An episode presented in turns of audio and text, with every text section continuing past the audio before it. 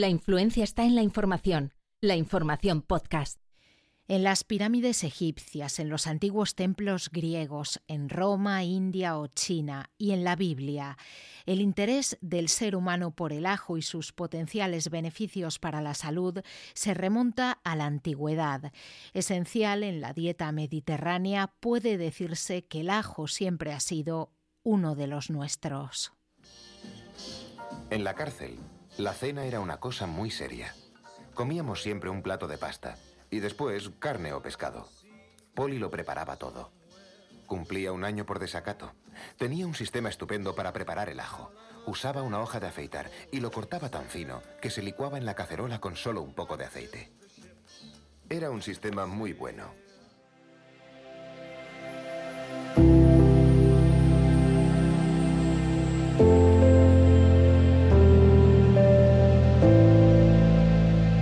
Es una planta de la familia de las liliáceas, de 30 a 40 centímetros de altura, flores pequeñas y blancas y bulbo también blanco, redondo y de olor fuerte, que se utiliza como condimento.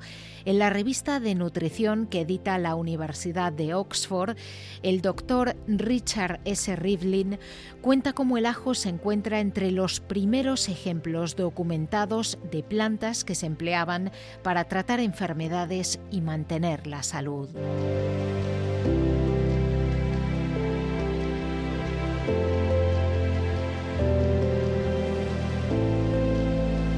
Se sabe que en el antiguo Egipto el ajo se empleó para alimentar a los trabajadores que construyeron las pirámides, presumiblemente para aumentar su fuerza y productividad. Cuando en 1922 se excavó la tumba de Tutankamón, que data del siglo 1500 a.C., junto al sarcófago aparecieron varios dientes de ajo, si bien se desconocen los motivos por los que fueron puestos allí. ¿No te complace verme aquí? Mucho, gran faraón. Pero ahora tengo algo muy importante que hacer. Preparada flámula roja. Sí, ya me lo había dicho Ramsés. ¿Ah? ¿Y es más importante que obedecer mis órdenes? Tú me ordenaste que terminase esta ciudad. La tensión de esa piedra es enorme, no podemos esperar. Flámula roja. Cuenta en el mismo artículo el doctor Rivlin que en las excavaciones de los antiguos templos griegos también apareció ajo bien conservado, como en el palacio de Nosos en Creta, del 1400 al 1800 a.C. Hipócrates, al que se considera padre de la medicina moderna, defendió su uso para las dolencias pulmonares como depurativo o como purgante se asociaba a la fuerza, a la capacidad de trabajo y formaba parte de la dieta militar, sobre todo cuando los soldados iban a la guerra, también de la de los atletas. Antes de que compitieran en las Olimpiadas se les daba ajo para que mejorasen su rendimiento. Ulises, Ulises, te hemos buscado. ¿Pero dónde has estado, Ulises? ¿Cómo os encontráis? ¿Os sentís bien? Muy bien, ¿por qué? Hemos comido. Eh, y hemos dormido. Pero me duele aquí como si hubiese recibido un golpe. En el caso de los romanos, que también lo utilizaban para mejorar la fuerza y la resistencia, formaba parte de la dieta de los soldados y de la de los marineros. De hecho, se encontraba entre las mercancías que portaban los barcos cuando se echaban a la mar. Sin embargo, su uso más antiguo se remonta como mínimo al año 2000 a.C. en China y allí allí nos quedamos.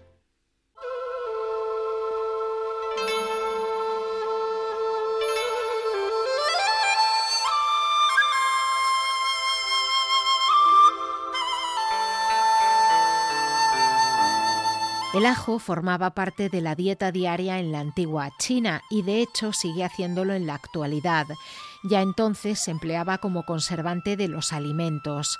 En la medicina se prescribía para ayudar a la respiración, la digestión, combatir la diarrea y la infestación por lombrices. Al parecer llegó a emplearse incluso para tratar la tristeza y la depresión. Nuestro catador es un valiente. Muchos antepasados míos fueron envenenados. ¿Su Majestad come así cada día? Sí, cada día. Es como un teatro. No sé por qué. Siempre ha sido así. China ostenta la cuota más elevada en el mercado mundial del ajo, del 75%. Le siguen India, Indonesia y Bangladesh. Explica Ignacio Crespo, economista, que la devoción por el ajo en el gigante asiático cobró tintes de histeria colectiva en 2009, cuando se convirtió en un fenómeno especulativo. Con la aparición de la gripe A se difundió que el ajo tenía propiedades curativas y en provincias como Shandong, el precio llegó a multiplicarse por 40.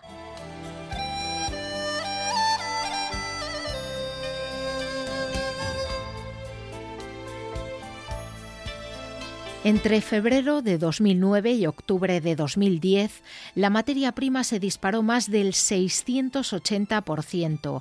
Si se toma como referencia el mínimo de mayo de 2008, el rally del ajo fue del 800%. Como un año antes los precios habían caído mucho, algunos agricultores decidieron no cultivarlo, lo que generó problemas de oferta. Aquel episodio fue conocido como la fiebre del oro del ajo. Este tipo de movimientos, que se producen con materias primas y con otro tipo de productos o bienes, son relativamente comunes en China, como explica Rafael Galán, economista y analista financiero. Esto es algo que pasa muchas veces en otros mercados de alguna manera, que eh, por efecto imitación y por expectativas de una reducción importante de la oferta, bueno, pues eh, los chinos se lanzan a comprar y hay un efecto, eh, digamos, bola de nieve que obviamente entre tanta población y las provincias pues se amplifica. es, como digo, pues un efecto que, que ha pasado con otras materias primas o algunos em, artículos, por ejemplo, ¿no? pues como el jade, incluso, bueno, pues hay algo bastante significativo, ¿no? que son también eh, las palomas. ¿no?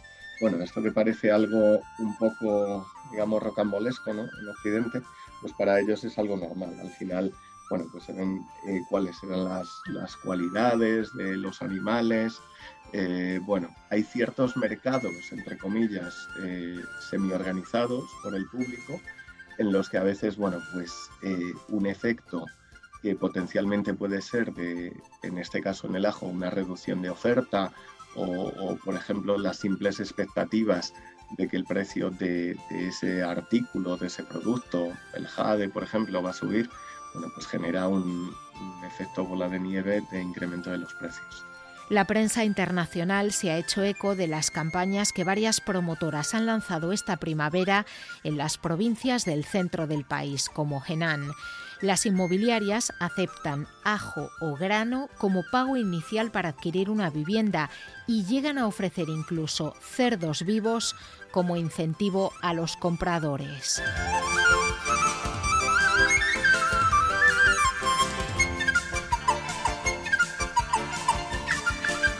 Una de las mayores compañías del sector en esa provincia, Central China Management, publicó un anuncio en su cuenta de la red social WeChat donde aceptaba pagos iniciales con trigo en el condado de Minquan. Los interesados en adquirir una vivienda podían realizar un abono de 160.000 yuanes, algo más de 22.900 euros en grano. Esto para viviendas cuyo coste total ascendía a entre 96.000 y algo menos de 120.000 euros.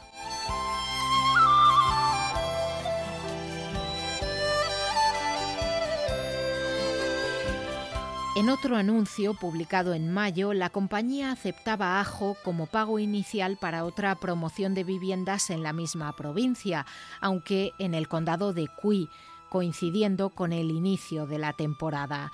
La publicidad estaba dirigida en concreto a los agricultores de la zona que quisieran hacerse con una propiedad. Precisamente Henan es un importante centro de producción de trigo y ajo en China.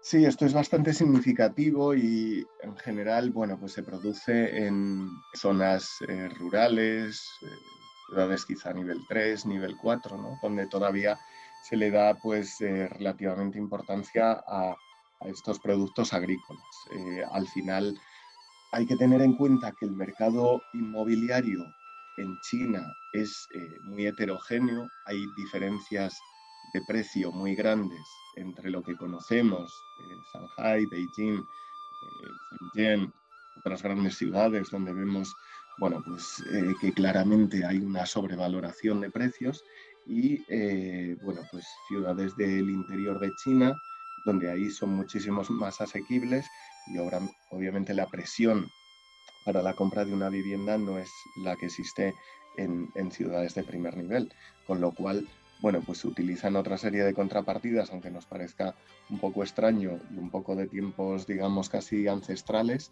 eh, por las cuales, bueno, pues como digo, eh, la población o las poblaciones de esas regiones tienen unas expectativas alcistas sobre el precio que les hace que, bueno, pues eh, acepten ese colateral de alguna manera. Yo entiendo que, es, que puede resultar un poco chocante, efectivamente, pues como la anécdota que os daba ahora de esos mercados, entre comillas, ¿no? organizados de, de, incluso de animales y demás, pero bueno, es la situación que en algunos casos se está viviendo en, en algunas ciudades eh, del interior puntualmente. Y todo lo anterior en medio de una situación económica muy particular. Hace varios capítulos nos detuvimos en el caso chino. En un momento de fortísima subida de los precios a nivel global, China consigue mantener una inflación moderada. Esto es así debido a que la demanda sigue siendo débil, en buena medida por la política de tolerancia cero con la COVID debido también a las medidas de intervención del gobierno de Xi Jinping en la economía y a que las restricciones en los cuellos de botella se han moderado ligeramente, reduciendo su impacto en los precios al productor. Rafael Galán. Y eso de alguna forma está siendo eh, positivo porque China está teniendo una política eh, contracíclica eh, frente a lo que está sucediendo en el resto del mundo. Esto es, mientras eh, estamos viendo ya subidas de tipos, eh, por supuesto, por parte de la Fed en Estados Unidos y también eh, vamos a ver bueno, pues un incremento paulatino por parte del Banco Central Europeo, como ya bueno, pues lo ha anunciado claramente, igual que está sucediendo prácticamente a nivel global en otros bancos centrales. China, por sus circunstancias, me refiero de desaceleración, el impacto ahora las restricciones recientes en Shanghai, eh, lo que ha hecho es bueno, pues bajadas progresivas de tipos, que eso en un entorno, si hubiera de, inflación alta, bueno, pues sería muy peligroso. Pero China, como digo, eh, ha sido capaz de, gestionarlo relativamente bien a pesar de alzas en algunos precios eh, específicos y yo creo que la política monetaria relativamente expansiva y sobre todo hace mm, exactamente un mes se propusieron 30 medidas eh, fiscales, eh, pues yo creo que va a continuar de alguna manera, bueno, primero implementando esas medidas y luego incluso lanzando otras si fuera necesario para estimular un poco más la economía. Con todo, los analistas ven probable que los confinamientos repercutan en el crecimiento del PIB del segundo trimestre, con una merma que rondaría el punto porcentual. Su economía avanzó ya al 4,8% entre enero y marzo. Los analistas de General Investment Partners destacan cómo las iniciativas de política fiscal conocidas equivalen a cerca del 1,7% del PIB.